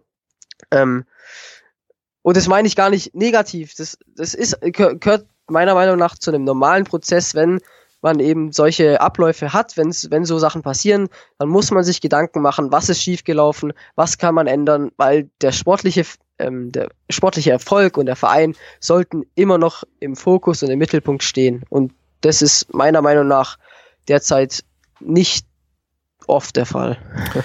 So, und da sind wir genau bei dem Punkt, den ich jetzt auch noch ansprechen möchte, nämlich wie geht es insgesamt weiter? Wie wäre jetzt ein vernünftiger Ablauf, um gemachte Fehler zu korrigieren und ähm, ja, um irgendwie wieder halbwegs in, in ich, weiß gar nicht, wo ich hin will mit dem Verein, aber in ruhigere Fahr, äh, Fahrwässer, so möchte ich mal sagen, äh, zu kommen. Jetzt sage ich dir mal, wie ich mir das vorstelle und dann kannst du ja du mal sagen, wie du es dir denn vorstellen würdest. Aus meiner Sicht, ich habe es ja vorhin schon gesagt, müsste die erste äh, Handlung jetzt sein, dass man Michael Reschke leider Gottes von seinem Amt entfernt und erstmal mit Markus Weinz hier weiterarbeitet, beziehungsweise wenn das auch nicht mehr geht, äh, dann kann man von mir aus auch darüber nachdenken, vielleicht wirklich jetzt mit Andy Hinkel oder sowas äh, in der Art weiterzumachen, wobei ich der Meinung bin, wenn du jetzt irgendwelche Veränderungen auf der Trainerposition vornimmst, kann das niemand sein, der momentan schon in irgendeiner Art und Weise mit der Mannschaft arbeitet. Weil äh, alle Impulse, die du jetzt setzen möchtest, müssen positive Impulse sein. Und wenn da jetzt zum Beispiel Andi Hinkel steht, der die komplette Rückrunde jetzt mitgearbeitet hat, ich glaube nicht, dass das jetzt besonders Kräfte freisetzt bei der Mannschaft. Also für mich wäre die erste Personalie wirklich Reschke, der entweder freiwillig das Feld räumen müsste oder eben dann dazu gebracht werden müsste, das Feld zu räumen. Und dann hoffe ich, dass der VfB, ich weiß gar nicht genau, wer das dann machen sollte, Michael äh, ähm, Wolfgang Dietrich wird es wahrscheinlich nicht sein, jetzt schon daran arbeitet, einen vernünftigen neuen Sportvorstand zu präsentieren und am besten gleich damit im Verbunden Sportdirektor. Also es wäre mir sehr wichtig, wenn da zwei Leute miteinander arbeiten, die auch im Großen und Ganzen eine ähnliche Philosophie an den Tag legen und eine Idee haben, die, ja, sag ich mal, nicht allzu weit von der abweicht äh, mit, mit äh, des jeweiligen ja, äh, Gegenübers, also Vorstand und Direktor. Das wäre mir schon ganz recht und beide, wie gesagt, dann am besten eine mit dem Fokus auf die Jugend gelegte Philosophie, das wäre das, was ich mir wünschen würde. Äh, wenn es ginge, dann könnten die gerne schon im Februar oder März anfangen, aber das ist wahrscheinlich alles nicht so leicht, wie ich mir das vorstelle. Nichtsdestotrotz ist es ja hier einfach nur mal ein Gedankenspiel, deswegen führe ich es weiter aus. So, also, wir gehen davon aus, dass es einen Sportdirektor gibt und einen Sportvorstand, der sich dieses Chaos hier antun will. Ich möchte gleich dazu sagen, es ist es ist nicht möglich, dass du jetzt jemanden hierher holst, äh, wo man nicht ein bisschen Bauchschmerzen wahrscheinlich haben wird. Also du brauchst Mut, ähm, wenn, egal wie, welche Lösung du jetzt präsentierst, das wird niemand sein, wo alle sagen, super cool, sondern es wird immer irgendeinen Haken geben, da bin ich mir sicher. Aber ich bin bereit, mit diesem Haken zu leben, wenn ich ein klares Konzept erkennen kann. Dieses Konzept kann übrigens nicht sein, wir holen Ü30-Spieler und geben denen einfach nochmal richtig geile Verträge. Das ist ein falsches Konzept. Aus meiner Sicht muss hier schon der Fokus auch so ein Stück weit in Richtung zweite Liga rücken. Ähm, also du musst schon, äh, wie gesagt, ein auf Jugend basiertes äh, eine auf Jugend basierte äh, Philosophie an den Tag legen, glaube ich. Sportdirektor und Vorstand, neuer Sportdirektor, neuer Vorstand, sollten dann zusammen darüber entscheiden, wer diesen Verein in Zukunft trainieren wird. Markus Weinziel ist für mich keine Option, egal wie das jetzt hier für ihn ausgeht. Aber ich glaube, das Ding ist einfach durch. Ich glaube auch, dass Weinziel so ein bisschen durch ist mit dem VfB Stuttgart. Vor allem auch von, äh, mit Michael Reschke. Ich glaube, da äh, wird zu wenig drauf eingegangen, dass zwischen Reschke und Weinziel, ich glaube auch nicht mehr allzu viel an, äh, ja, wie soll man sagen, an Verbindung besteht. Ich glaube, die beiden haben sich auch etwas auseinandergelebt, um es mal positiv auszudrücken. Also, wie gesagt, auch Markus Weinziel sehe ich hier nicht über die Saison hinaus beim VfB Stuttgart arbeiten. Welcher Trainer dann den VfB übernehmen sollte, keine Ahnung. Ich habe heute mit einem Dortmund-Fan so ein bisschen geschrieben, der gemeint hat, das wundert ihn eigentlich, dass David Wagner noch nicht so richtig genannt wurde. Ich habe dann direkt gemeint, Kannst du dir vorstellen, dass Wagner sich das hier antut beim VfB? Ich meine, er hat ja aus erster Hand erfahren von Hannes Wolf, wie es eigentlich läuft, wenn du mit einem Konzept und vielleicht auch mit einem gewissen Vertrauensvorsprung arbeiten musst. Du musst einfach die Möglichkeit haben, hier beim VfB auch mal fünf, sechs, sieben, acht Spiele nicht positiv bestreiten zu dürfen. Ähm, also vor allem, wenn du in der ersten Liga bleibst, ich denke mal, in der zweiten Liga hast du noch weniger äh, Zeit, um, um Fehler zu machen, sondern da muss es mehr oder weniger direkt funktionieren. Aber nichtsdestotrotz sollte es ein Trainer sein, der auch wieder für eine gewisse Zukunft zumindest steht. Und dann kommen wir zur letzten Personalie und das ist Dietrich. Dietrich kannst du ja nicht einfach so entlassen, das ist ein Problem. Ja, du musst den letzten Endes abwählen und das wird, äh, ich denke mal, die größere Baustelle. Währenddem ich das jetzt hier so erzählt habe, hoffe ich zum einen, Tim, dass du jetzt äh, eine, eine bessere Antwort vielleicht parat hast als ich, vor allen Dingen eine einfachere. Und auf der anderen Seite wird mir natürlich auch klar, dass meine Ideen, die ich hier geäußert habe, wahrscheinlich gar nicht äh, mit, Resch, äh, mit Dietrich umzusetzen sind. Aber gut, jetzt bin ich mal gespannt, was du an äh, Pläne hier auspacken kannst. Also man, man fragt sich ja aus, als Fan automatisch, was könnte helfen, wie geht's voran? Und da ist es klar, dass Reschke als erst, als erster in den Gedanken auftaucht. Ich frage mich nur, was oder ob es einen großen Sinn macht, Reschke jetzt zu entfernen und dann irgendwie auf gut Glück einen Sportdirektor, einen Sportvorstand zu installieren.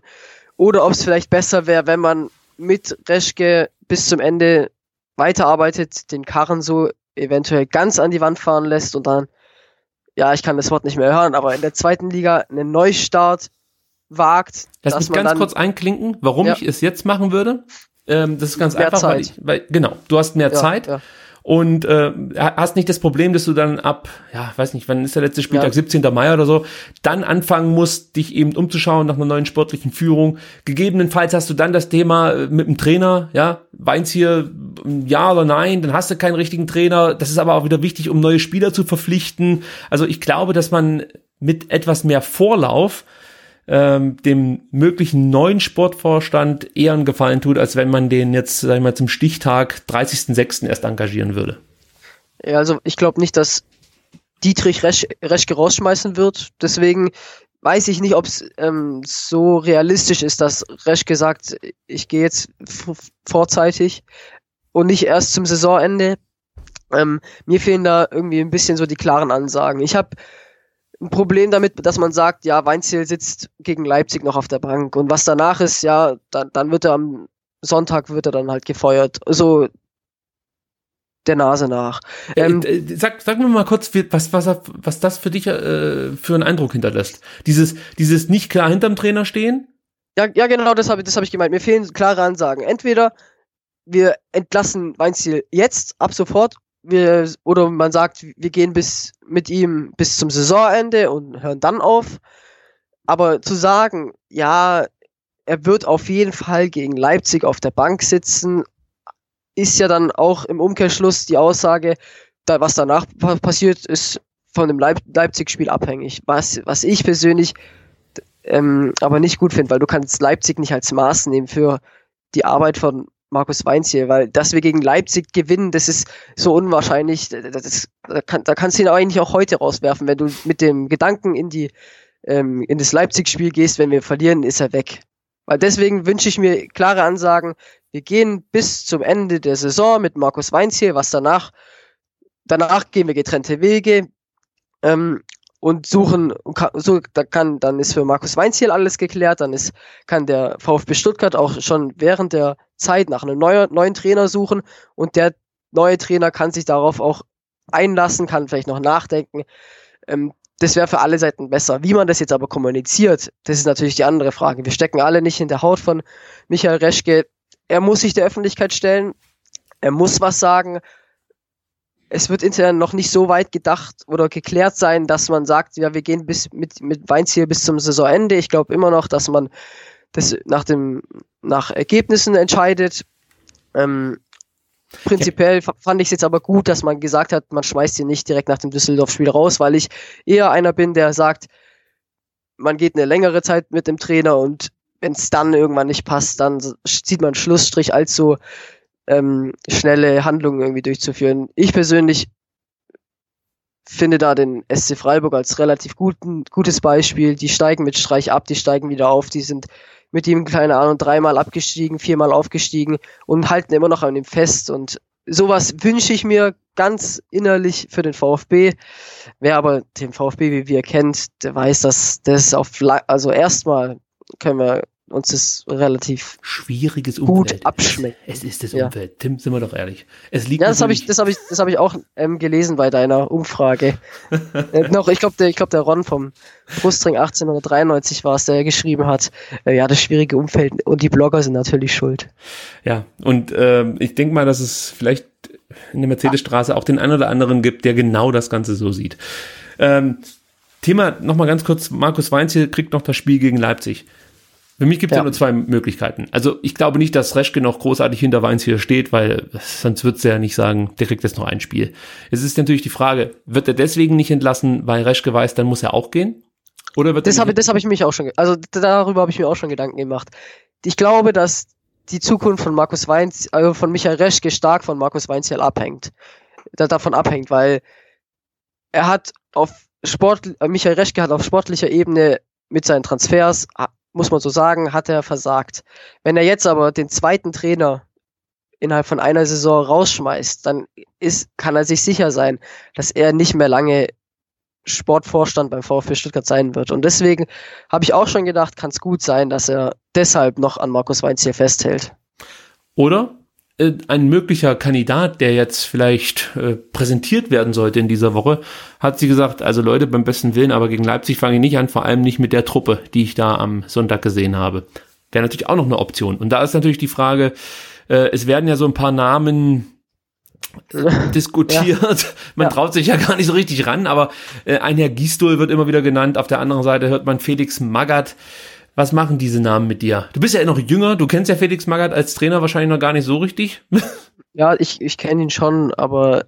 Ja, du kennst ihn, aber ich, ich meine, du hast ihn hier ja, nicht erlebt, oder? Ja, nee, nee. So, nee, also da macht ihm mal auf was gefasst. Das wird lustig. Ähm, Markus Gisdol bringe ich halt immer mit HSV in Verbindung. Ich weiß nicht, wo der war denn noch in Hoffenheim, glaube ich. Ja, und ich, ich sag's mal gleich äh, frei weg. Er macht auf mich irgendwie so einen etwas dümmlichen Eindruck. Und da habe ich echt keinen Bock drauf jetzt in der aktuellen Situation. Da möchte ich einen smarten Typ, einen intelligenten jungen Trainer am besten und nicht so ein. Ich habe kein gutes Gefühl bei Gistol. Ich weiß nicht warum.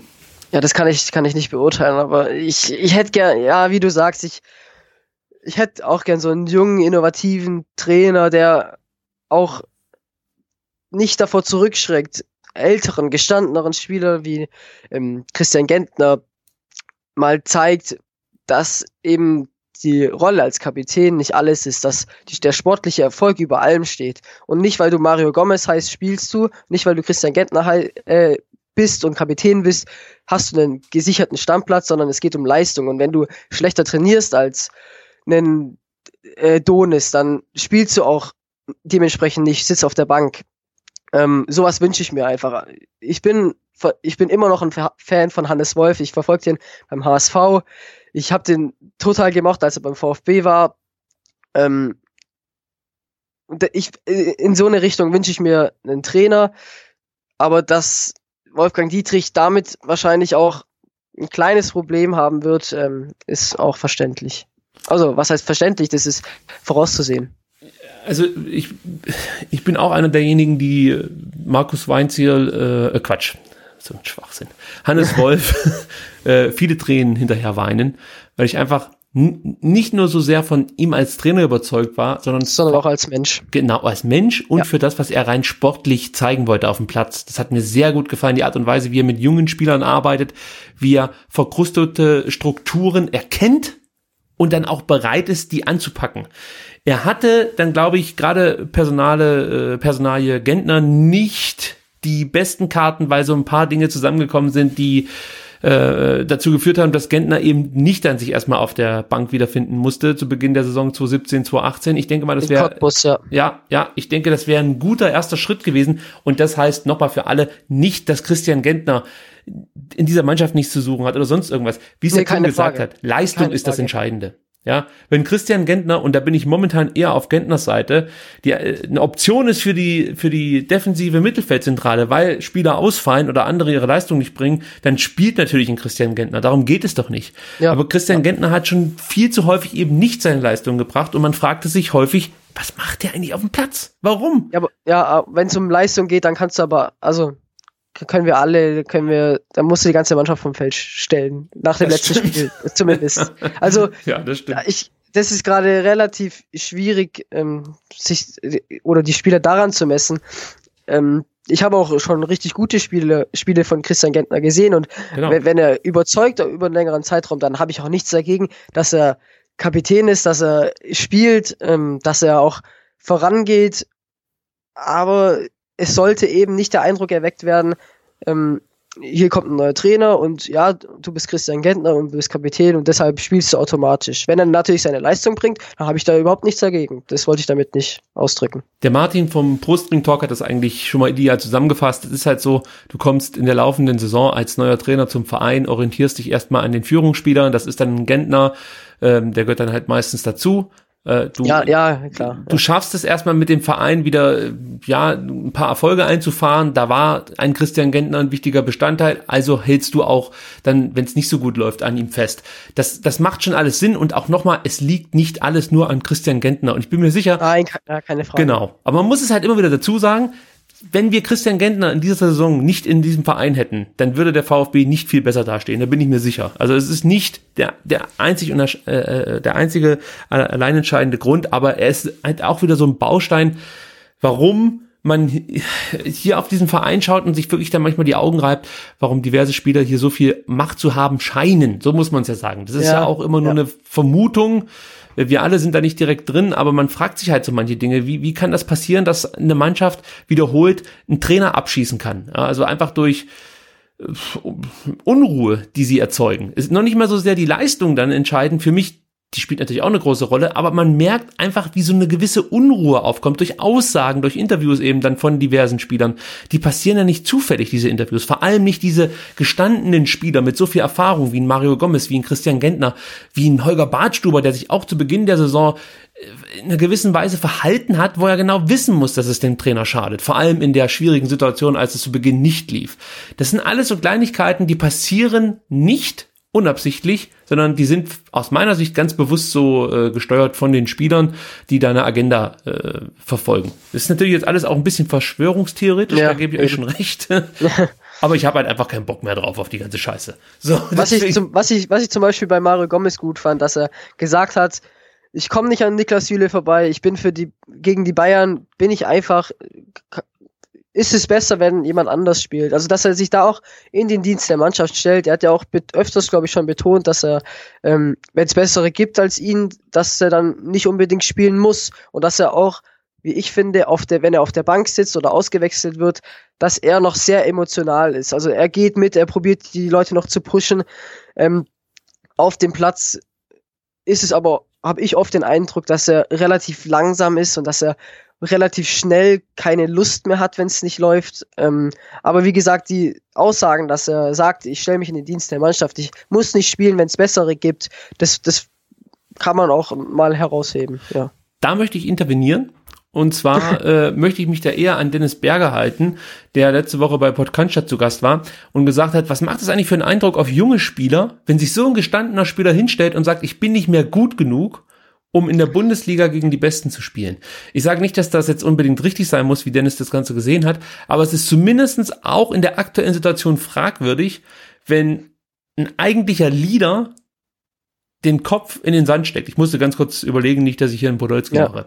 es, so. es, muss, es, es muss schon eigentlich der Anspruch von jedem Spieler sein, der Beste zu sein und auf dem Platz zu stehen und all, all, eben alles zu geben. Und da, verstehe ich das total, was du, was du sagst.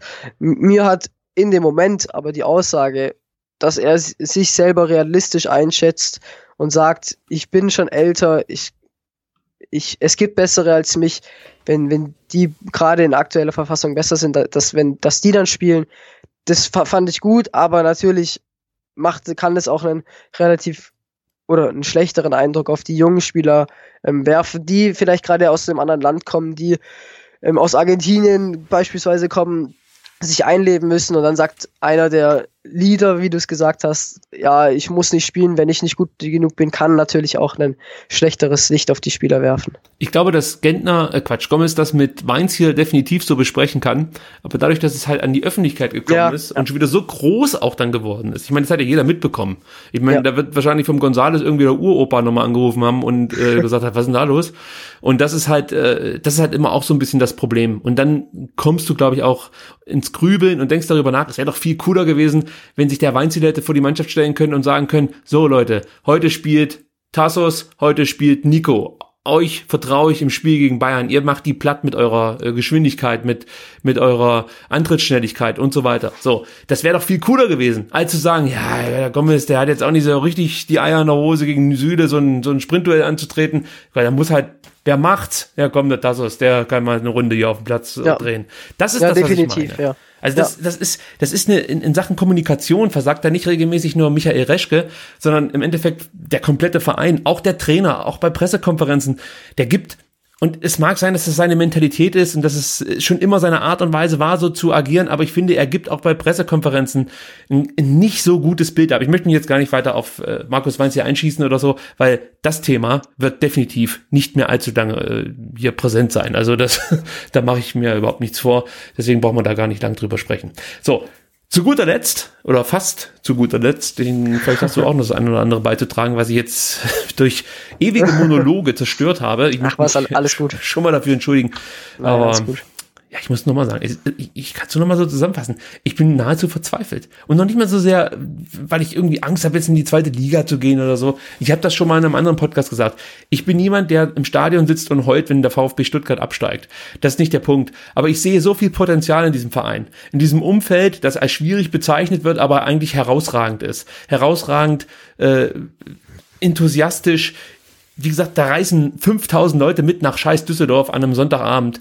Also das, das muss man sich einfach mal vor Augen halten in der aktuellen Situation. Hier ist so viel da und dieses Publikum und auch der ko- komplette Verein hat viel mehr verdient und mit kompletter Verein meine ich halt auch die Frau, die, weiß ich nicht, die Tickets ausdruckt, die deine Trikots beflockt, die deine Tickets, was weiß ich, abscannt, die dich im Stadion äh, äh, abfingert, weil sie jetzt gucken muss, äh, ob du irgendwelche Atombomben mit ins Stadion nimmst, was ja heutzutage sehr realistisch ist.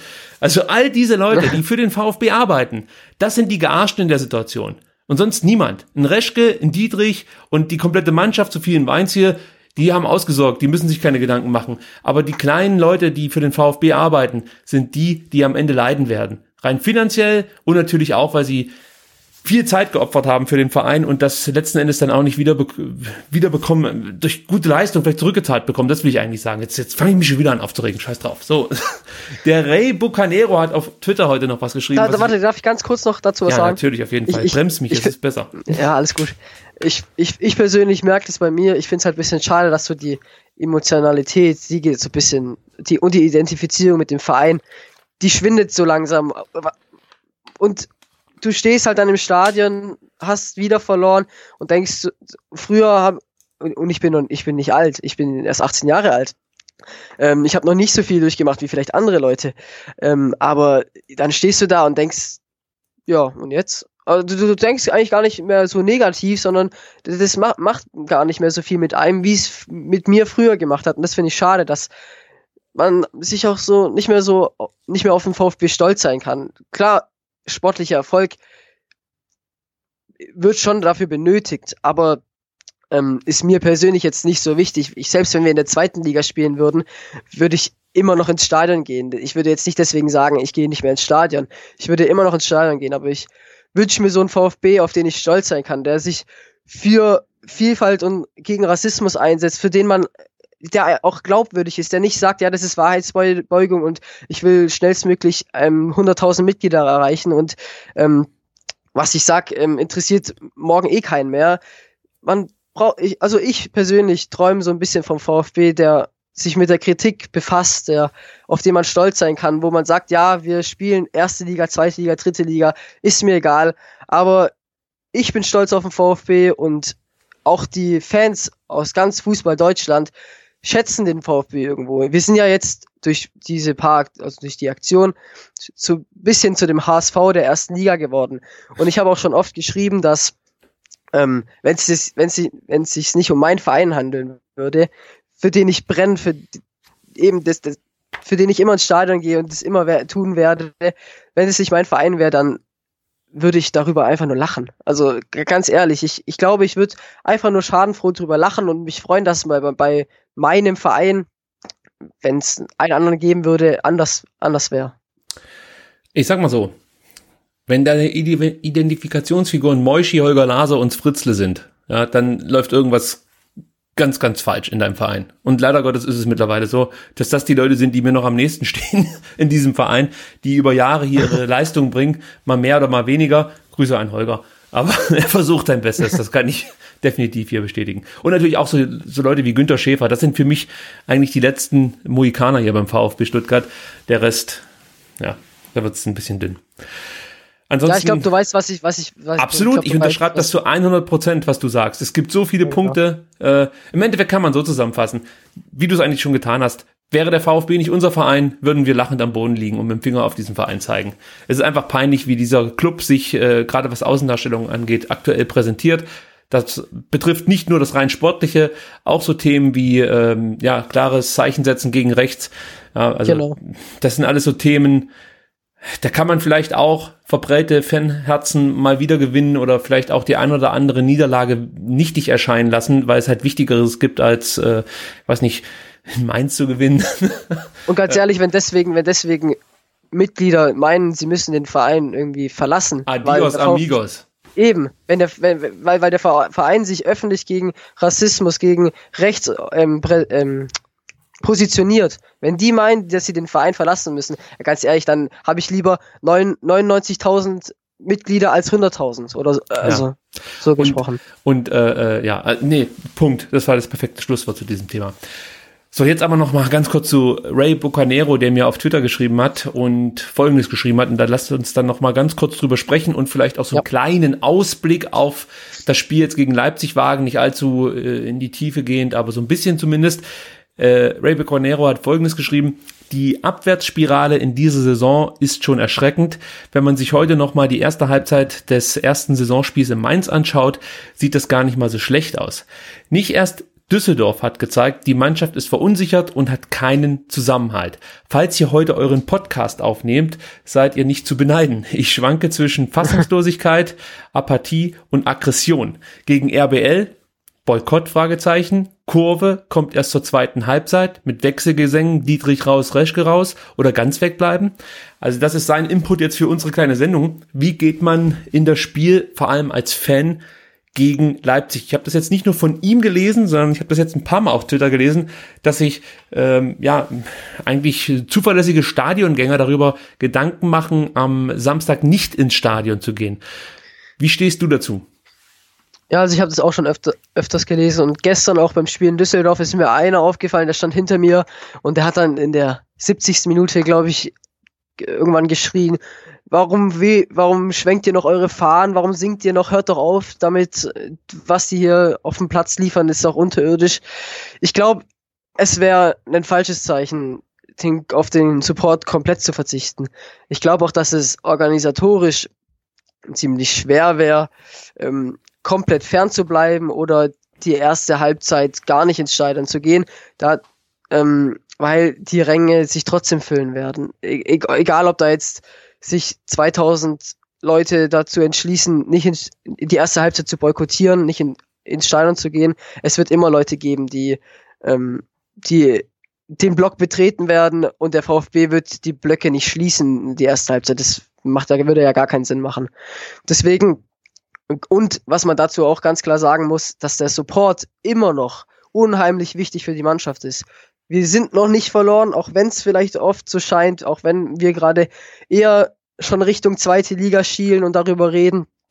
Wir können es rein theoretisch, rein rechnerisch immer noch schaffen und da ist der Support auch sehr wichtig. Ich glaube aber auch, dass es unheimlich wichtig ist, dass die Kritik an den, an den Vorständen, an den Präsident, ähm, an der Führung, dass die nicht leiser wird, sondern eher lauter, wie der Phil Meisel das auch schon gesagt hat, dass er glaubt, dass die Kritik jetzt immer lauter wird. Ähm, und ich glaube, dass das, dass man supporten soll, dass der Support unheimlich wichtig im Abstiegskampf ist, dass aber die Kritik nicht auch ähm, nicht verstummen darf.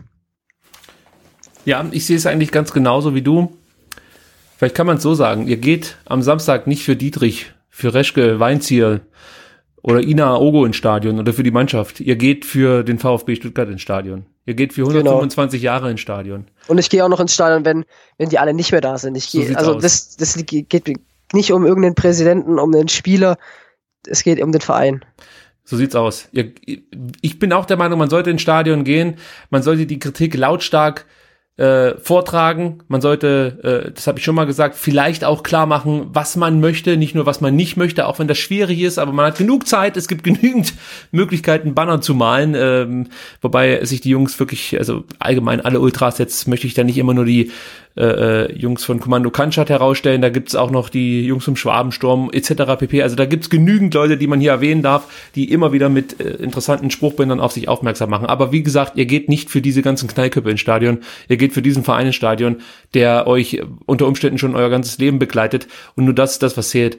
Und ich möchte, ich persönlich jetzt als Fan möchte einfach nicht so Bilder sehen wie in Hannover, wo die Ränge verwaist sind bei einem absolut richtungsweisenden äh, Spiel für den genau. kompletten Verein in Nürnberg. Ich möchte volle Stadien sehen, ich möchte laute Stadien sehen, in denen der VfB Stuttgart spielt. Ich möchte weiterhin, wenn ich schon nicht auf die Mannschaft stolz sein kann, auf die Fans stolz sein. Und so ging es mir bislang eigentlich in jedem Spiel. Ja, ich war immer so stolz auf unsere Kurve, ja, weil zum einen, wie sie sich präsentiert, fand ich immer äh, insgesamt, also als große Einheit, es hat mir sehr, sehr gut gefallen.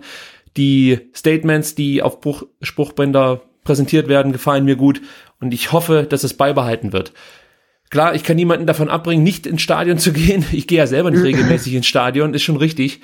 Aber ich ja. hoffe, dass, ähm, ja, wie gesagt, wenn ihr schon nicht für die Mannschaft ins Stadion gehen möchtet, was ich verstehen kann, dann geht für den Verein ins Stadion, denn der ist im Endeffekt alles für uns. Und, ähm, Absolut. Ja, ja, er wird, er wird Bestand haben, egal wer diesen Verein trainiert, führt repräsentiert oder sonst irgendwas. Es zählt jetzt einfach, äh, ja, dem Verein weiter die Treue zu halten.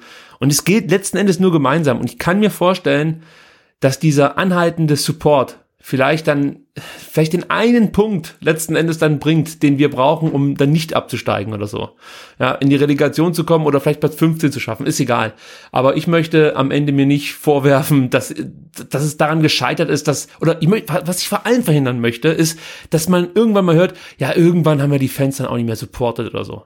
Dieses, ja, das wäre ein billiges Argument, genau. dass man den ähm, Gegnern liefert. Ja. Nicht nur den Gegnern. Genau sondern Oder auch den äh, Kritikern. Den, genau, genau, ja. den Kritikern innerhalb des Vereins. Die Fans waren immer da und werden immer da sein und die können auch weiter stolz auf den Verein sein. Das jetzt gerade ist nur, es ist ein Pissestrahl in der aktuell in der Zeit in der Zeitrechnung beim VfB Stuttgart und äh, ja, diese Analogie habe ich ganz bewusst gewählt. Gut, äh, es ist auch ein Stück weit wirklich eine emotionale Ausgabe für mich, auch wenn ich äh, von äh, ja gesagt habe, ich, ich wäre niemand, der jetzt anfängt zu heulen oder so ein Scheiß, wenn, wenn, wenn der VfB absteigt. Aber wie gesagt, es, es ist so maximal belastend, die ganze Scheiße. Und es war eigentlich im Nachhinein so offensichtlich, dass es genauso laufen wird, wie es jetzt gelaufen ist. Also der Worst Case ist eingetroffen und ich erinnere da, und das ist, dann ist wirklich wieder gut jetzt, ich erinnere da nochmal an eine Frage. Es gab, und das muss ich nochmal sagen, bei der außerordentlichen Mitgliederversammlung, ja, das sind Leute, Ultras auf die Bühne gegangen, wurden ausgepfiffen, da haben Leute ernsthafte, kritische Fragen gestellt, die wurden ausgepfiffen, nur weil 20.000 Spasten ihre scheiß Trikots abholen wollten und einen Leberkäse wegfressen wollten, ja, die saßen da und haben gepfiffen, weil Mitglieder aus dem gleichen Verein, die das gleiche Anliegen haben, oder beziehungsweise die gleichen, die gleichen Gefühle hegen, wie, wie diejenigen, die auch auf der Tribüne saßen, ihren, ihre, ihre Bedenken geäußert haben, wurden diese Jungs ausgepfiffen. Aber ich kann nur sagen, die beste Frage, die damals gestellt wurde in Richtung Wolfgang Dietrich war, was passiert eigentlich, und es war im breitesten Schwäbisch, was passiert eigentlich, wenn das hier alles schief geht? Und darauf gab es bis heute keine Antwort. Aber wir werden eine bekommen. Und zwar am Ende dieser Saison. Darauf läuft es hinaus. Tim, möchtest du noch irgendwas Beruhigendes beitragen hier zu dieser Podcast-Folge? Gibt's noch was, was du gerne äußern möchtest? Ich glaube, es ist schon alles gesagt. Man darf die Hoffnung nicht verlieren, auch wenn es aussichtslos erscheint, auch wenn ich gerade nicht mehr dran, nicht so daran glaube, dass es noch möglich ist. Ähm, der, der Fußball schreibt oft schöne Fußballgeschichten, vielleicht passt's ja, vielleicht aber auch nicht. Vielleicht brauchen wir unbedingt den Neuan ab, erneuten Neuanfang in der zweiten Liga. Ja, man darf aber, also man darf sich auch nicht zu viele Gedanken über den VfB also machen. Man darf nicht zu viel Emotion verschwenden, weil das zieht einen im Endeffekt eigentlich nur noch runter. Man muss dankbar sein dafür, dass man die Leute dadurch kennengelernt hat, die man kennt und aber auch weiter irgendwie Am lautstark sagen, was man, was man denkt und was man fühlt und ja, auch für den Verein kämpfen. Ja. So sieht's aus. Am Ende ist es nur Fußball. Tim, ich bedanke mich wirklich recht herzlich, dass du hier mit mir diese kleine Ausgabe aufgenommen hast. Äh, den Sebastian, ja, ich bedanke mich, dass ich eingeladen wurde. Ja, selbstverständlich. Den Sebastian würdig vertreten hast. Ich möchte, möchte nochmal darauf hinweisen, dass man dir auf Twitter unter @blockcannstatt folgen kann und wer so ein bisschen über den VfB hinaus was über dich erfahren möchte, der kann auch mal bei @tim äh, ich ARTM. ARTM, genau. Ich wollte gerade fragen, ob man es als Wort ausspricht oder als Buchstaben vorliest. Also Tim ARTM, da findet man dich genau. auch und kann so ein bisschen noch über den Tellerrand hinaus über dich was erfahren. Außerdem gibt's noch blogkanstadt.wordpress.com hast du mir zugesichert, dass da in nächster Zeit endlich mal wieder Content aufschlägt. das habe ich jetzt behauptet. Mal, seh, mal, mal, sehen, aber ja, ich, ich denke mal, dass ich mich da an das Projekt wieder mal ranwagen werde. Ja, genau. Ja. Also ich habe das jetzt behauptet, um dich so ein bisschen unter Druck zu setzen. also, ich äh, bedanke mich nochmal und ähm, hoffe, dass wir uns äh, schon bald wieder hören und dann vielleicht mit etwas positiveren Nachrichten. Wäre schön. Vielen Dank, dass ich da heute da sein durfte. Gerne, gerne. Bis zum nächsten Mal. Äh, ich kühle jetzt erstmal ein bisschen ab. Bis dann. Ciao. Ciao.